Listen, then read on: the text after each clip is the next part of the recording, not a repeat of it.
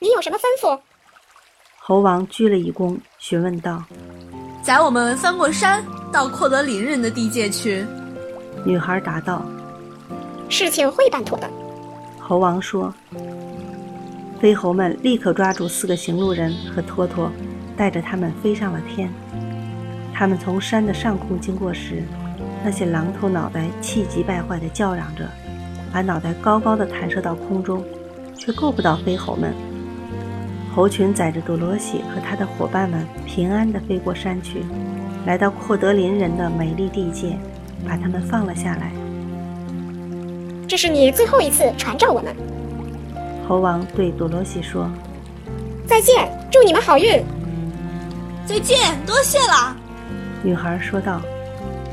猴子们腾空而起，眨眼间就从多罗西的视野中消失了。阔德林人的地界看上去是富有而祥和的，一片片田地连着，生长着即将成熟的谷物，田地间伸展着铺砌的很平整的道路。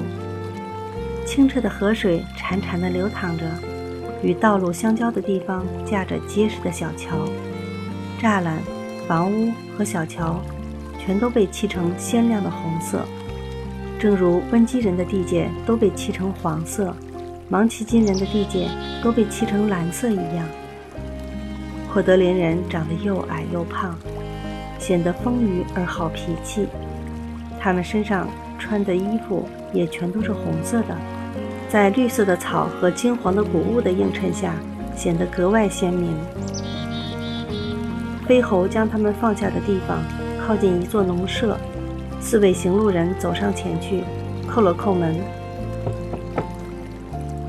开门的是农夫的妻子，多罗西向他要些东西吃，那妇人就供给他们几位一顿好饭，包括三种蛋糕和四种曲奇饼。